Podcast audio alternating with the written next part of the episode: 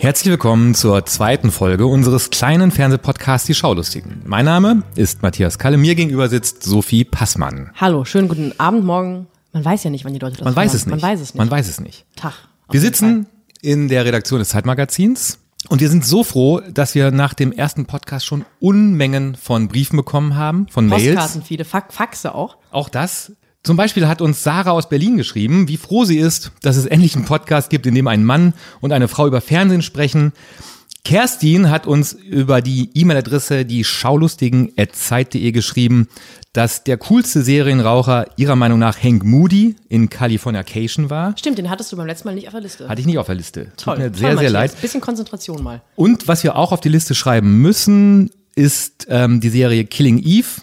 Das wünscht sich nämlich unser Zuhörer Felix, dass wir darüber irgendwann mal sprechen. Wir hatten die Befürchtung, dass äh, die Leute vielleicht denken, dass das nur eine ironische E-Mail-Adresse ist. Bei uns sind alle Adressen, die genannt werden, aufrichtig. ja. Wir freuen uns, wenn Sie uns schreiben. Die meisten Zuschriften haben wir aber wegen etwas anderem bekommen, Sophie, nämlich, dass du unsere Hörer duzt. Das müssen wir aufklären. Wir hatten ein kleines Siezen-Duzen-Gate. Das Siezen Duzengate, ja. Äh, Ich bin ja jung und wild. Ich bin ja äh, gerade zwölf geworden. Und äh, in meiner Generation duzt man und ich dachte irgendwie jung und wild, wie ich bin, dass ich jetzt die Leute duze, also Sie, liebe Hörerinnen und liebe Hörer. Nachdem aber alle deutschen Chefredakteure aller deutschen Tages- und Wochenzeitungen zusammengekommen sind, ähm, bei einem Videocall, haben gefacetimed, ähm, Giovanni hat vom Strand äh, an der Nordsee gefacetimed mit den anderen, hat entschieden, dass das nicht geht. Das, äh, also Siezen gehört dazu. Gesiezt wird in Po- Podcast-Produktionen von Zeit Online, Zeitmagazin und Zeit. Das heißt, ich entschuldige mich bei Ihnen und werde Sie ab jetzt siezen. Matthias, dich, mein lieben Freund, werde ich ab jetzt weiterhin duzen. Das ist die Regel. Wir beide duzen uns und Sie, liebe Zuhörerinnen und liebe Zuhörer, Sie werden gesiezt. Noch ein anderes Thema ging steil Oh ja, oh ja. Und zwar, das, äh, äh, äh, wie man den Kragen von Robert Habecks Plover, den er bei literarischen Quartett anhatte, nennt. Genau, ich möchte es gerne die Causa Habeck nennen. Ja. Wir haben ähm, le letzte, letzte Folge natürlich über Robert Habeck beim Literarischen Quartett gesprochen und haben uns ein bisschen über seine, seine weiße Oberbekleidung lustig gemacht, auf eine sehr liebevolle Art Ja, und Weise. sehr liebevoll. Liebe Grüße. Ja. Und ähm, du hast, lieber Matthias, die These aufgestellt, dass es ein, äh, ein Turtleneck sei, weil es ist ja kein ungeschlagener Kragen Es ist gewesen. kein Rollkragen. Genau, es war äh, äh, ein k- anderer Kragen. Da haben uns aber viele, es wurde auch in den letzten Tagen hitzig auf Twitter Intensiv diskutiert, diskutiert. Intensiv, intensiv diskutiert.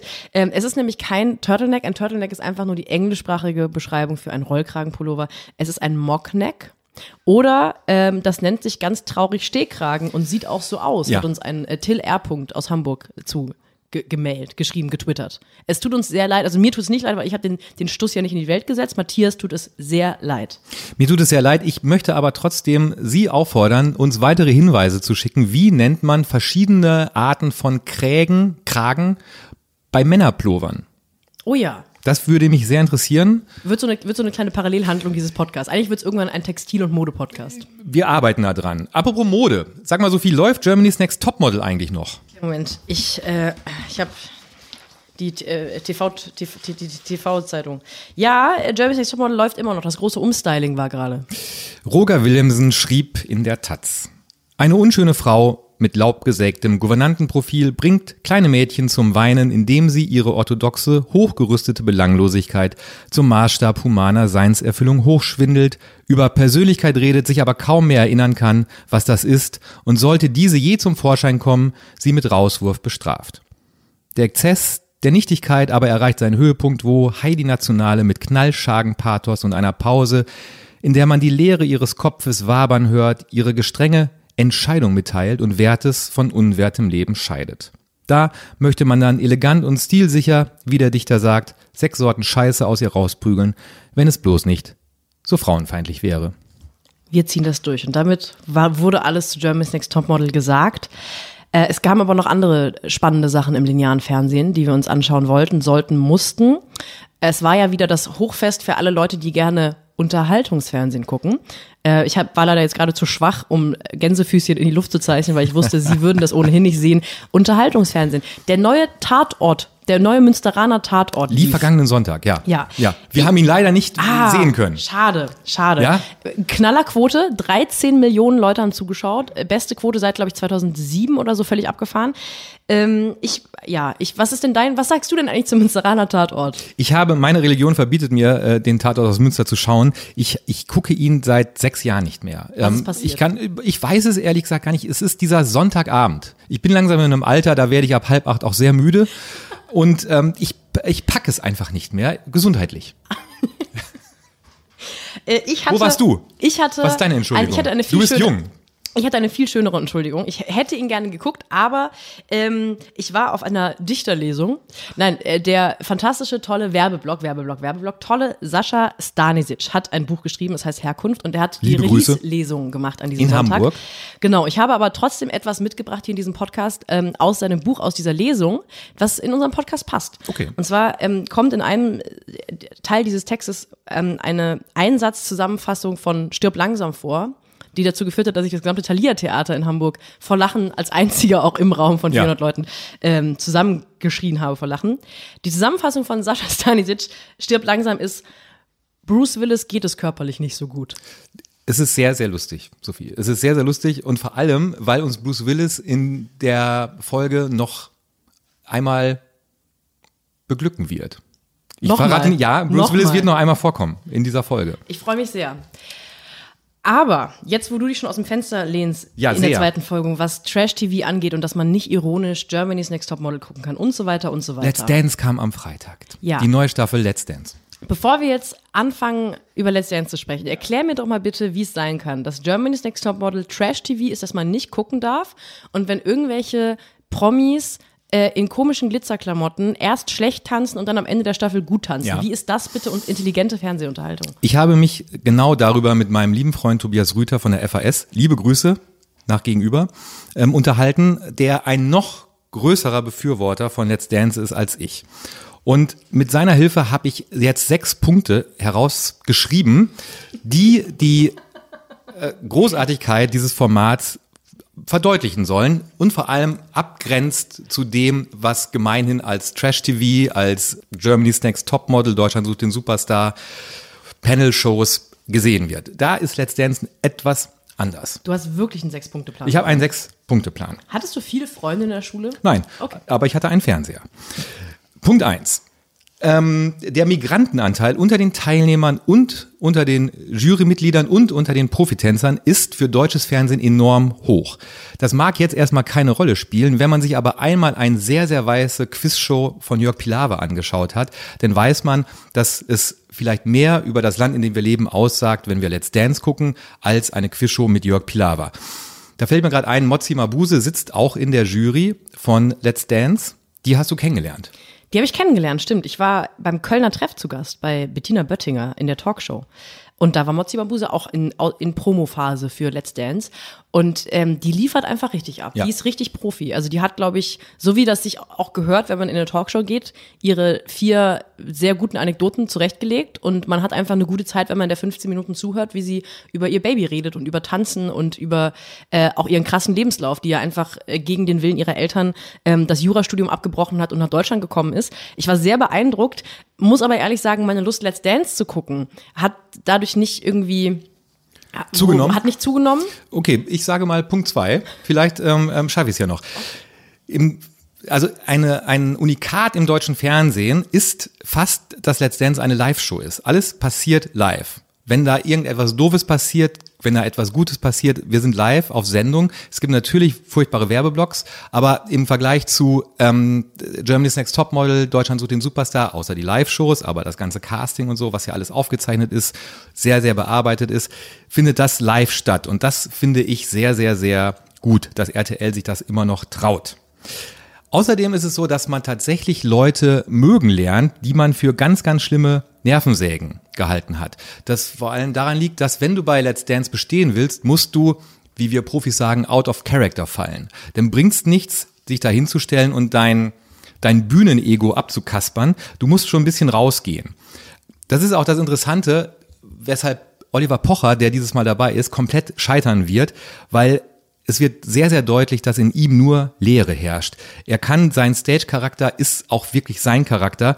Und man muss sich es so vorstellen, du hast es ja, glaube ich, doch ein bisschen geschaut, du hast Pocher gesehen. Mhm. Ähm, man muss sich wirklich vorstellen, er geht zu einer Tanzshow und macht Schwulenwitze.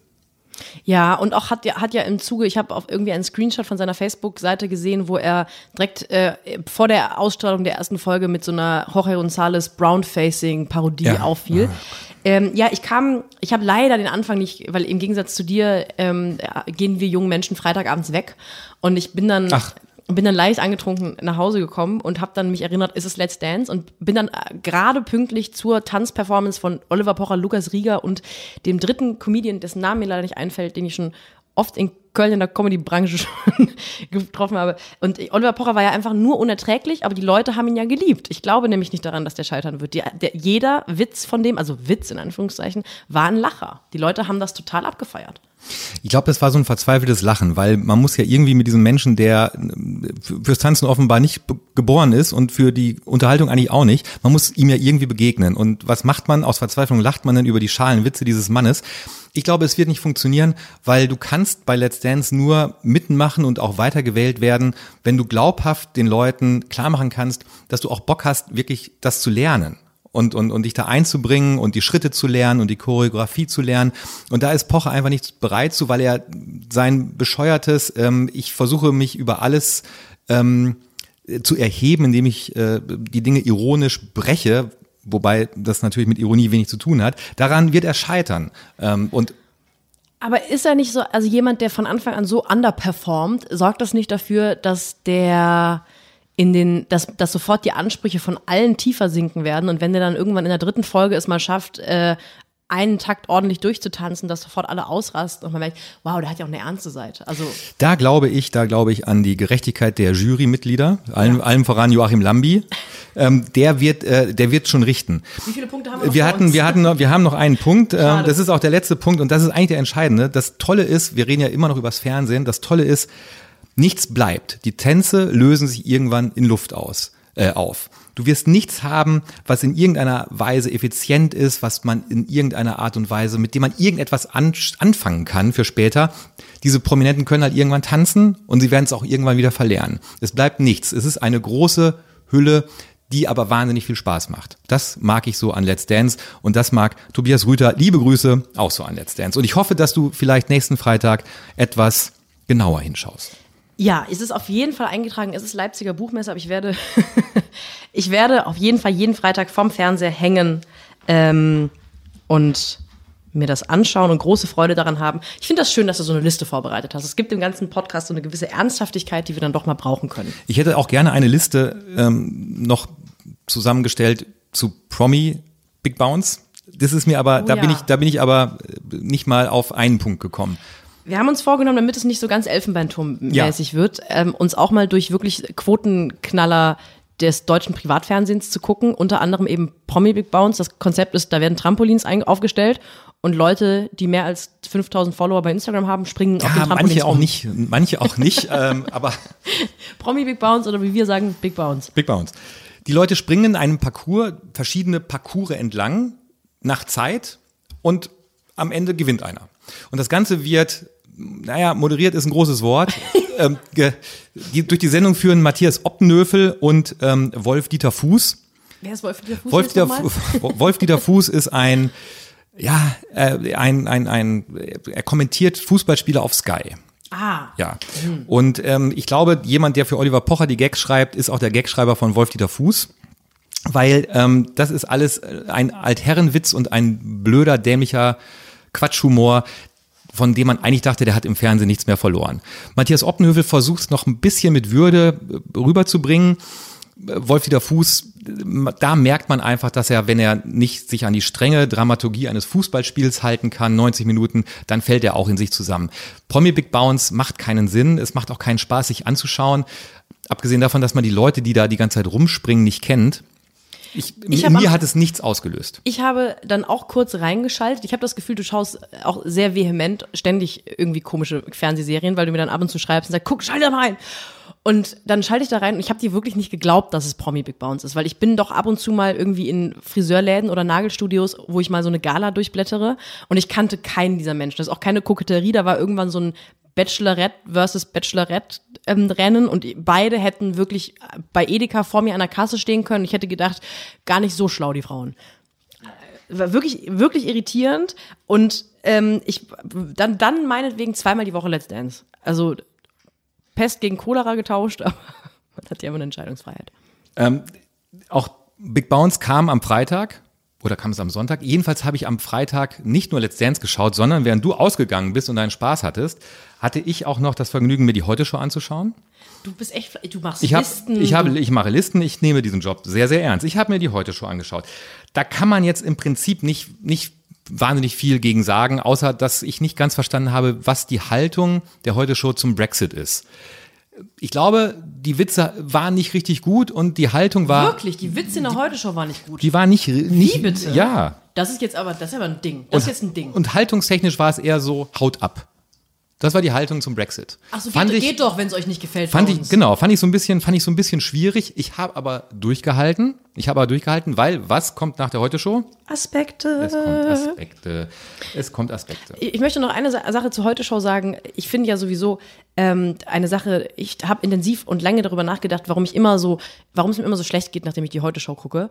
Und das ist dieses, es gibt so wenig konstruktive Satire in Deutschland. Also handlungsanweisende Satire, die nicht in so einer komischen Die da oben Haltung, wir kleinen Leute können ja eh machen, was wir wollen. Was sowieso auch eigenartig ist, wenn Oliver Welke so eine Die da oben Attitüde wegmoderiert, wo ich sage, du bist also wirklich, überhalb von dir gibt's wahrscheinlich noch eine Dachterrasse in deinem Loft in Hamburg. Und das macht mir immer eine schlechte Laune, weil man guckt sich an und man hat dann das Gefühl, selbst als jemand, der einigermaßen Vertrauen hat in dieses politische System, in diese Akteure, und Akteurinnen fühlt man sich nach so einer Folge heute Show doch wie der kleine Mann ist der Gelackmeierte. So fühlt man Ja, sich dann. das stimmt, genau. Und das sorgt immer dafür, dass ich schlechte Laune bekomme. Aber ich gucke natürlich normalerweise, wenn ich nicht gerade draußen bin und mein Leben lebe, ähm, gucke ich natürlich trotzdem. Bis hin zu Aspekte.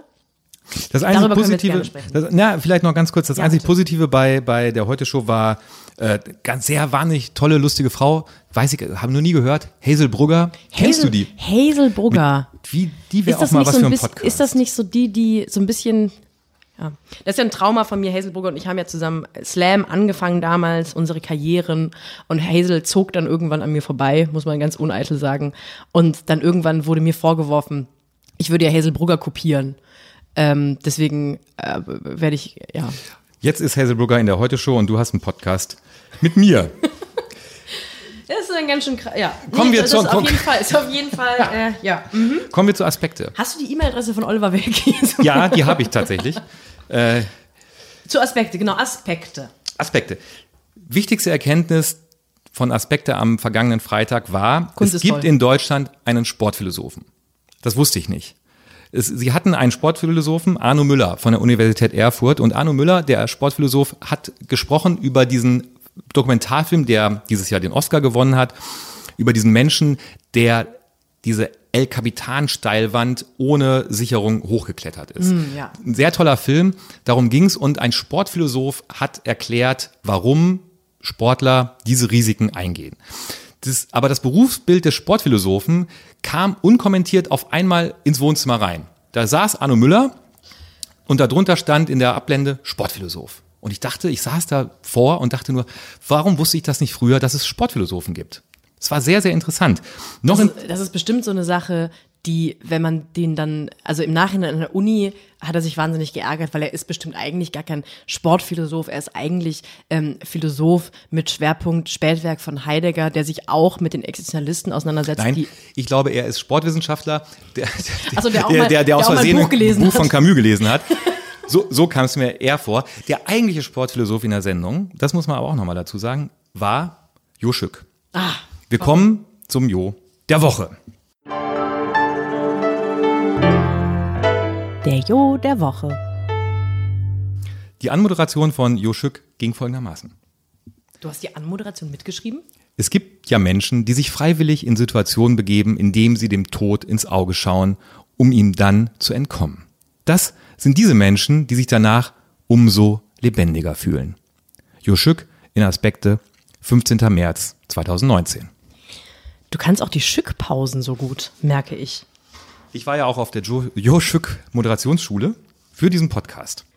Wir kommen jetzt aber, nachdem wir das Tagesgeschäft abgehakt haben, kommen wir ähm, zu verschiedenen sehenswerten, sehr sehenswerten und nicht so sehenswerten Serien. Womit Endlich. wollen wir anfangen? Womit wollen wir anfangen? Wir wollen unbedingt mit etwas anfangen, was ich nicht sehen musste, weil du hast mir einen, einen Persilschein, einen Freibrief Ja. gegeben, weil du gesagt hast, Sophie, du bist zwar noch sehr jung, aber diese acht Stunden deines Lebens, die möchte ich dir nicht nehmen.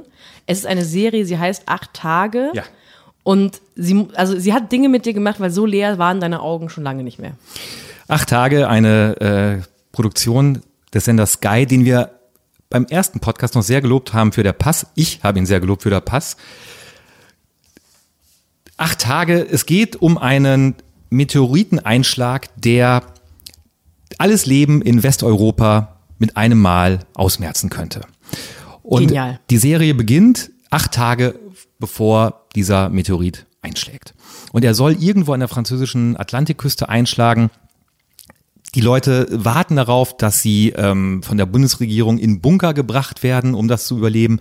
Es gibt aber zum Beispiel eine Familie, ähm, der Vater gespielt von Marc Waschke, die Frau gespielt von Christiane Paul, die haben Schlepper bezahlt, damit sie äh, von diesem Schlepper nach Russland gebracht werden, um dort diesem, diesem Einschlag zu entgehen. Es gibt einen äh, Bauunternehmer, gespielt von David Striso, der, äh, der sich einen Bunker gebaut hat, der aber auch ein bisschen geisteskrank ist, weil er in diesem Bunker seine Teenager-Tochter versteckt. Ähm, es gibt einen, einen ist kein Bunker, das ist ein Gefängnis. es ist, es ist ein Gefängnis und alle, alle Menschen in dieser Serie machen vollkommen bescheuerte Sachen und agieren vollkommen bescheuert, was wahrscheinlich daran liegt, dass der Plot auch sowas von bescheuert ist. Wir sind äh, da wieder bei Bruce Willis, der äh, in den 90er Jahren in dem großartigen Film Armageddon die Hauptrolle gespielt hat. Die Älteren erinnern sich. Und in Armageddon war die Ausgangssituation genau die gleiche. Ein Asteroid rast auf die Erde zu. Moment, jetzt bin ich verwirrt. Ist es ein Asteroid oder ein Meteorit? Ich kenne nur den Unterschied zwischen Stalaktiten und Stalagmiten. Da, bei Asteroid und ähm, ja, nee, da bin ich leider, alles was im All ist, bin ich überfragt. Die Schaulustigen at Zeit.de, meine Damen und Herren, ist es ein Asteroid, ist es ein Meteorit? Es ist jedenfalls ein riesengroßer Felsen, der aus Nicht dem Universum nicht auf die Erde sollte. Und in Armageddon, um das vielleicht nochmal zu rekapitulieren, genau das Gleiche. Das Ding rast auf die Erde zu, alles Leben, wie wir es kennen, würde vernichtet werden. Dann hat aber die NASA eine Idee. Nämlich, es gibt Bruce Willis und sein Team, unter anderem auch äh, Ben Affleck, der mitspielt, sind Ölbohrer. Die bohren nach Öl. Die sind Experten dafür, irgendwo Löcher reinzubohren, so tief es geht und da Öl rauszuholen.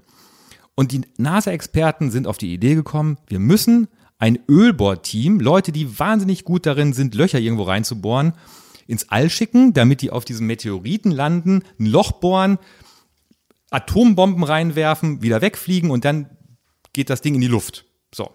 Darum geht's in Armageddon. Und ich denke mir die ganze Zeit, bei acht Tage, ähnliche Situation, warum kommt eigentlich keiner auf die Idee, Ölbohrer zu fragen, ob sie nicht mit dem Raumschiff nach oben fliegen? Weil das hat ja schon mal geklappt. Interessanterweise, ähm, du hast Armageddon nie gesehen, wusstest aber sofort, dass es einer der Filme ist, der die meisten Plotholes aller Zeiten hat. Ja, ich, also äh, ich, man würde ihn auch nicht mehr schauen, glaube ich, heute. Es gibt die eine Geschichte, dass während der Dreharbeiten Ben Affleck zum Regisseur Michael Bay sagt, hm, eine Sache verstehe ich nicht. Warum kann die NASA nicht Astronauten darin ausbilden, Löcher zu bohren? Warum müssen Leute, die Löcher bohren können, ausgebildet werden, Astronauten zu sagen? Und Michael Bay hat Ben Affleck angeblich angefleht, niemals zu diese, diesen, diesen Gedanken niemals laut zu äußern, weil dann könnte man ja auf die Idee kommen, dass der ganze Film ein ganz großer Quatsch ist.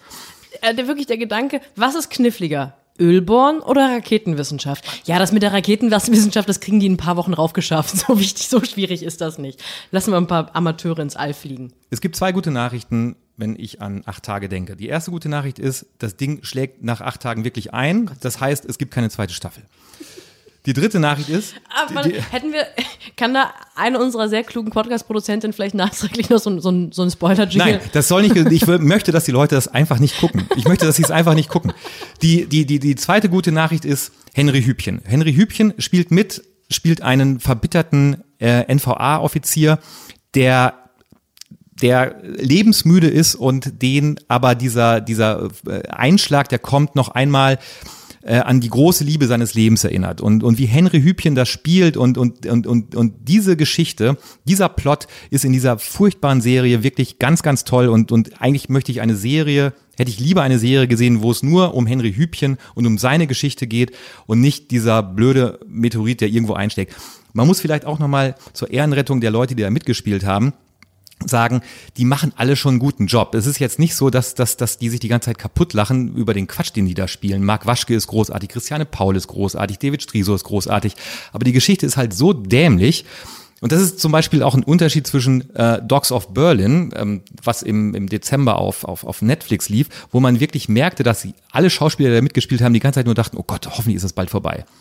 Hoffentlich ist Drehschluss. Bald. Hoffentlich ist bald, bald Drehschluss. Ich ja. hatte ja schon keine Lust mehr auf acht Tage, ähm, als ich die wirklich, finde ich, völlig missglückte und von allen Seiten verwerfliche Promo-Aktion ja. zu dieser Serie mitbekommen habe. Nämlich hat Sky die Titelseiten von so Boulevard-Regionalblättern ich glaube vor allem im bayerischen, im Münchner Raum gekauft.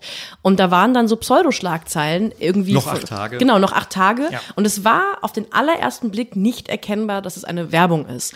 Und auch auf den zweiten finde ich nicht. Und die Tatsache, dass sowohl Sky sich überlegt hat, das sei eine kluge Art und Weise, eine Serie zu bewerben, als auch, dass, dass ähm, Blätter, Zeitungen ihre erste Seite für so ja, es ist ja, soll ja, glaube ich, was soll das sein? So Fake Journalism? Ich weiß es gar nicht. Das fand ich so schäbig. Dann lieber wieder ähm, Mercedes-Benz-Werbung auf der Titelseite von der Welt. Aber nicht dieses, übrigens, die Welt geht bald unter und gucken Sie doch noch die geile Serie bei Sky.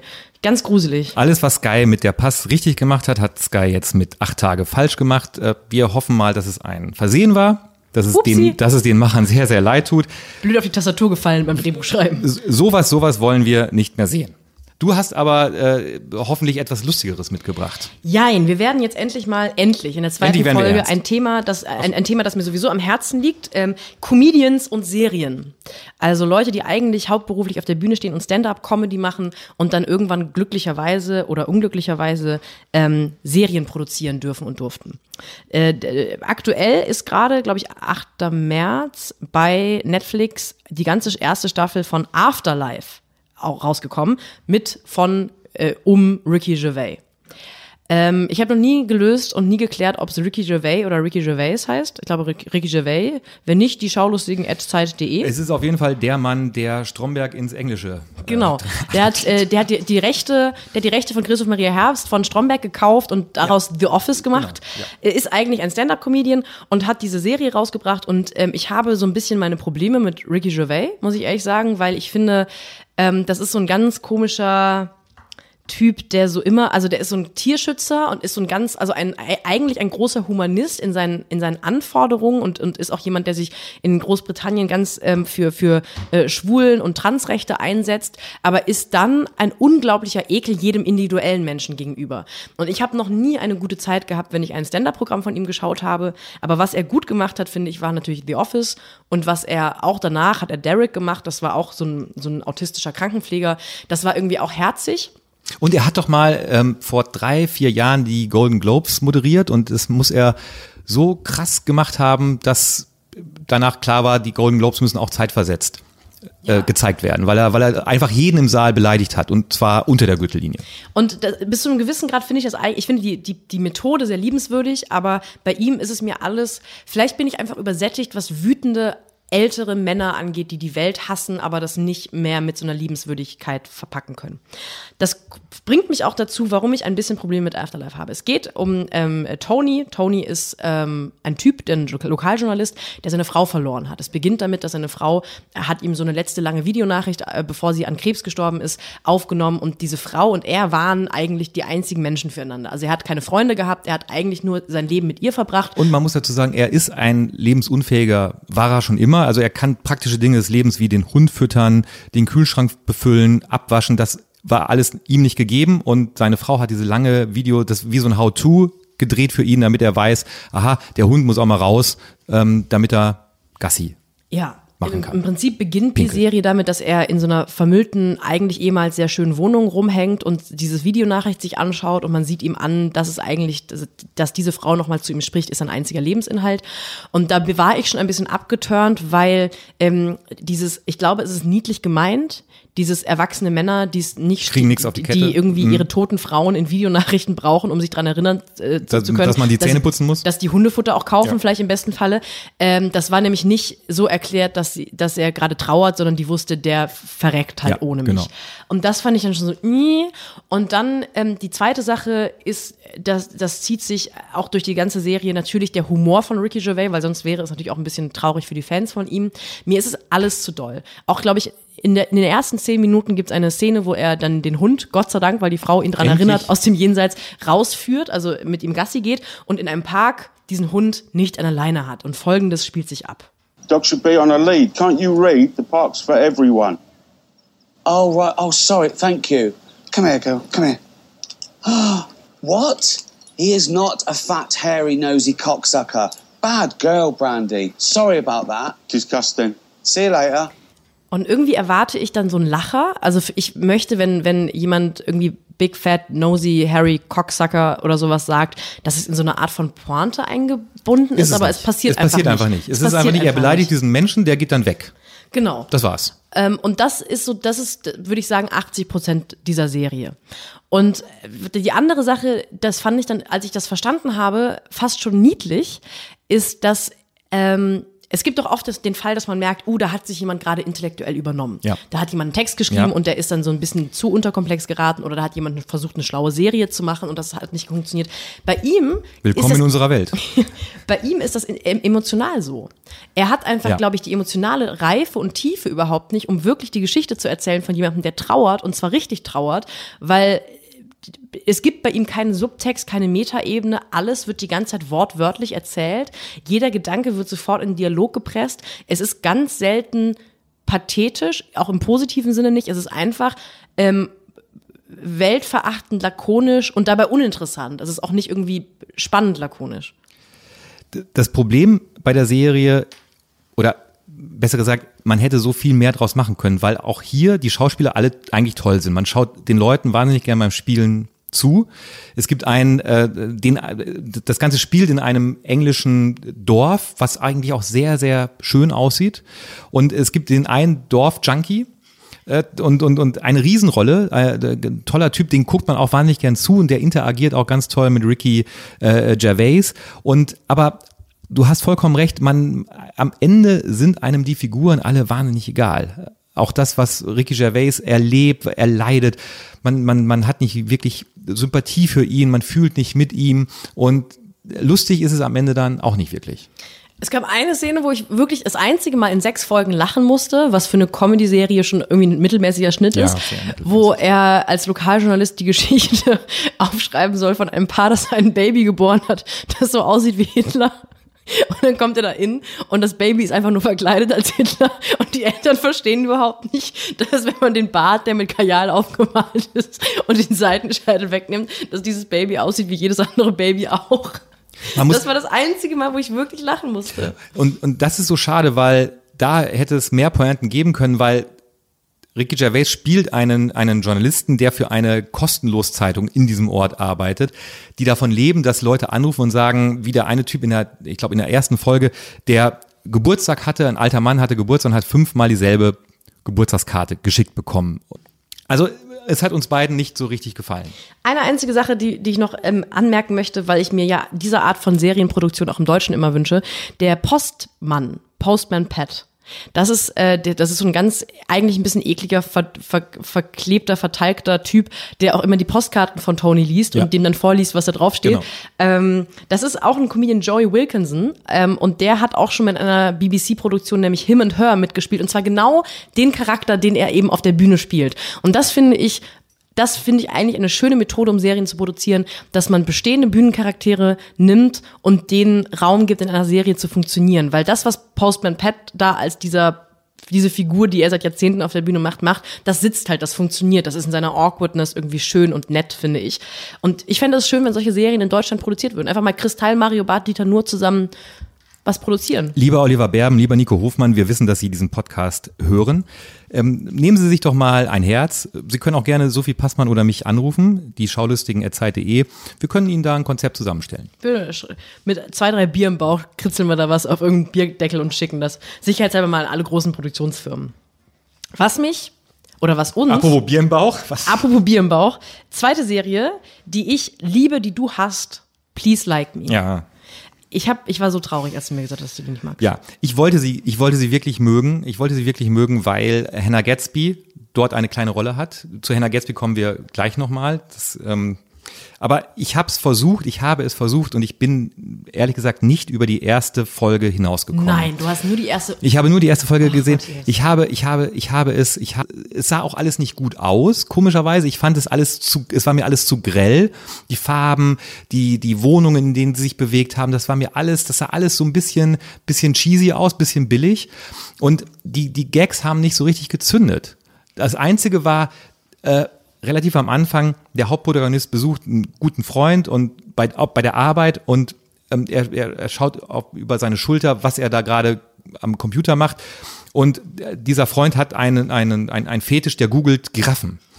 Und das fand ich dann so mittellustig, äh, gute Idee, aber äh, daraus wird nichts. Also ja. es wird nichts aus diesem Giraffengoogeln. Ja. Das wird dann wieder fallen gelassen. Und, und Kommt in den nächsten Folgen wieder, aber. Nee, das kannst du mir jetzt, äh, glaube ich, ja, ja, nicht. Das, ähm, also Peace Like Me ist auch natürlich eine Comedy-Serie, beziehungsweise der, der Hauptdarsteller und auch der Autor Josh Thomas ist ein australischer Stand-Up-Comedian und diese Serie Please Like Me ist auch beruht auf seinem ersten Soloprogramm Please Like Me. In, Austra in Australien gibt es so eine Comedy-Kultur, dass es große Festivals gibt und da spielen dann Nachwuchskünstler eben ihre Programme und werden dann oft gescoutet. Und ich glaube, daher kennen auch Josh Thomas und Hannah Gatsby sich.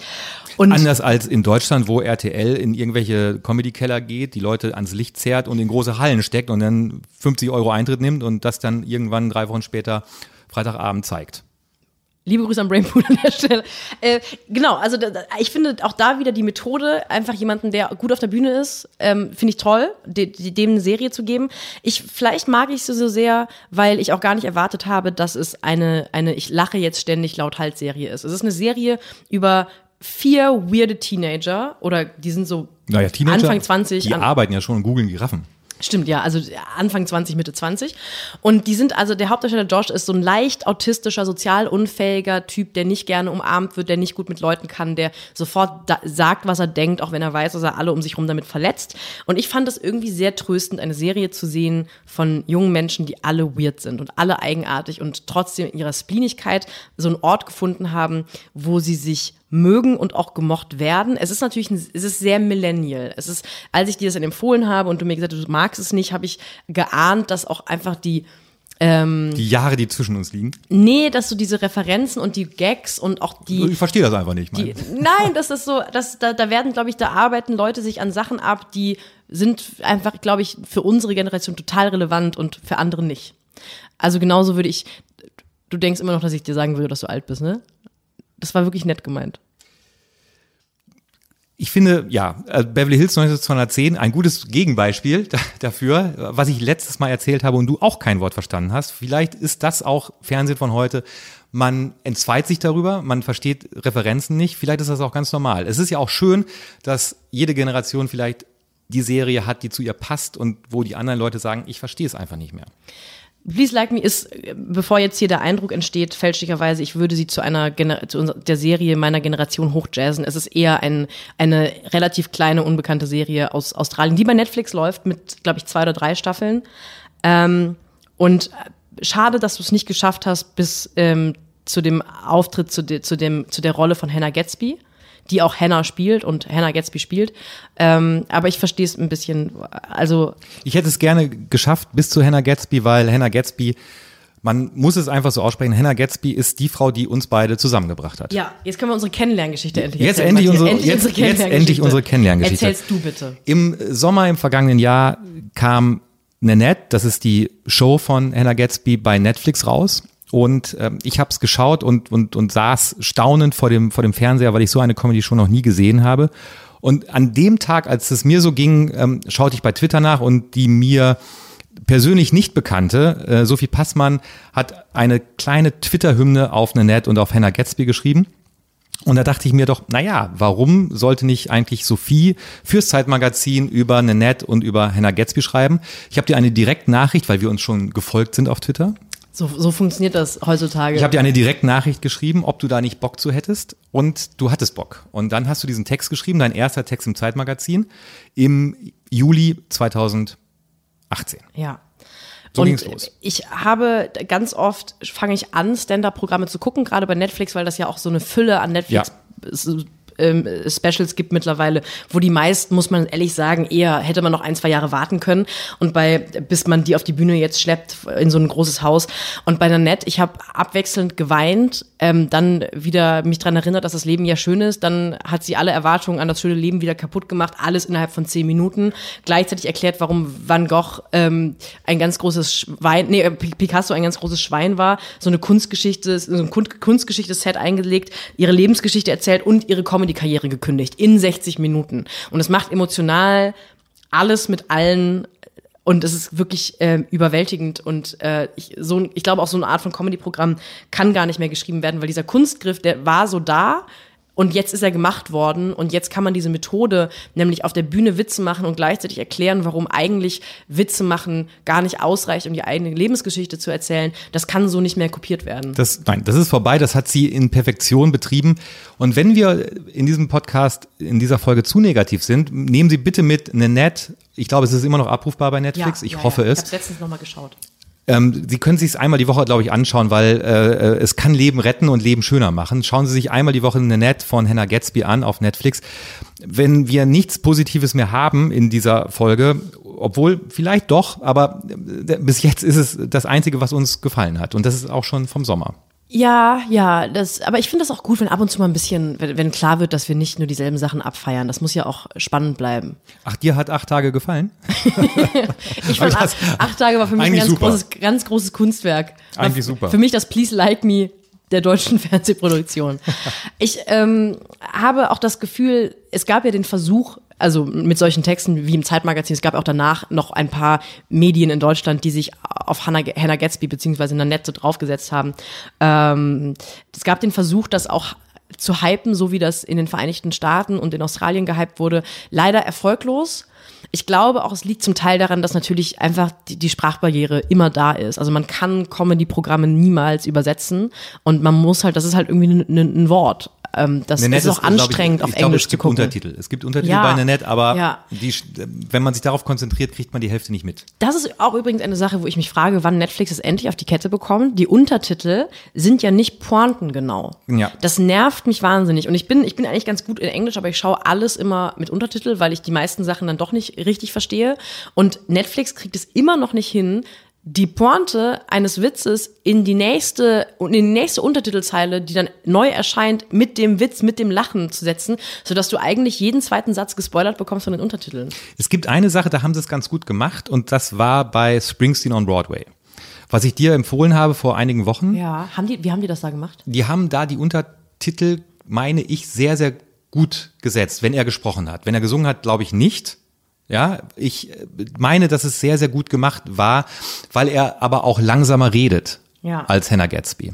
Vielleicht ist das das Geheimnis. Also ich, genau, wenn, wenn nur ein kleiner Teil von Ihnen da draußen sich jetzt durchringen kann und die einzige eigentlich vom warmen Herzen kommende Empfehlung dieser Folge mitnehmen kann, bitte schreiben Sie uns unbedingt. Ich habe nämlich das Gefühl, dass ich bisher nur wirklich ein, zwei Leute getroffen habe, die Hannah Gatsby nicht, also die Nanette nicht gut fanden oder so okay fanden, die den Hype nicht verstanden haben. Alle anderen haben diesen eigentlich auch, dafür ist ja Streaming-Fernsehen so toll und so schön, dass man jemandem was empfiehlt und derjenige sagt dann danach, es war genau so toll, wie es empfohlen wurde oder sogar noch toller.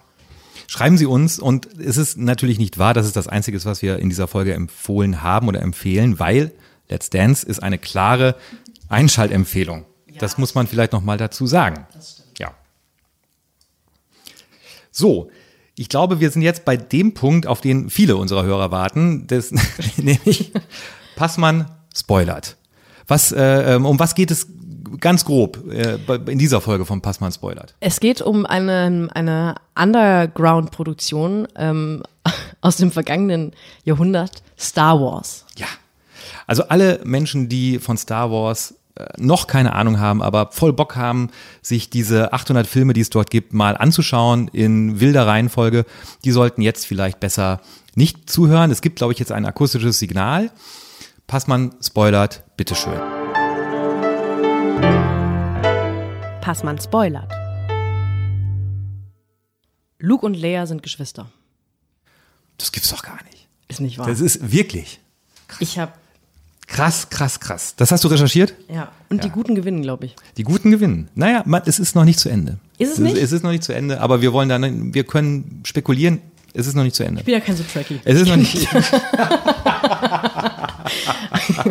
Ist das das mit dem mit dem mit dem Stargate, wo man mit dem, mit dem Meteorit, der auch ein Asteroid sein könnte Ja, und der genau, auf einen richtig, Planeten wo- einschlägt und Bruce Willis. wo diese Zauberschüler den dunklen Lord genau. Ganz genau, Ja. das ist das. Ganz ist. Ich bin einfach ein Filmfreak. Wenn Sie andere Meinungen haben, ähm, dann können Sie natürlich wie immer Lob und Kritik schreiben, diesmal an anfragen.lambi.de oder aber auch an die Schaulustigen.zeit.de. Und wir werden uns, wir nehmen diese Empfehlungen, ähm, die da mit teilweise warmen ernst. und kalten Herzen gebracht werden, sehr ernst. Also Killing Eve steht auf der Liste. Danke an Menschen, denen dessen Namen ich vergessen habe. Ähm, und natürlich freuen wir uns auch, gegen we auch über vehemente Gegenrede, die Ja. wir natürlich dann sofort ungelesen wegschmeißen, aber es ist irgendwie gut Traffic zu haben im, im Posteingang.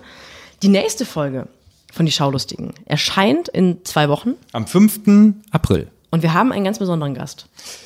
Gast ist ein großes Wort, ähm, es geht um Hitler. Ich freue mich drauf. Ich mich auch. Sophie, bis dahin. Matthias. Danke. Tschüss.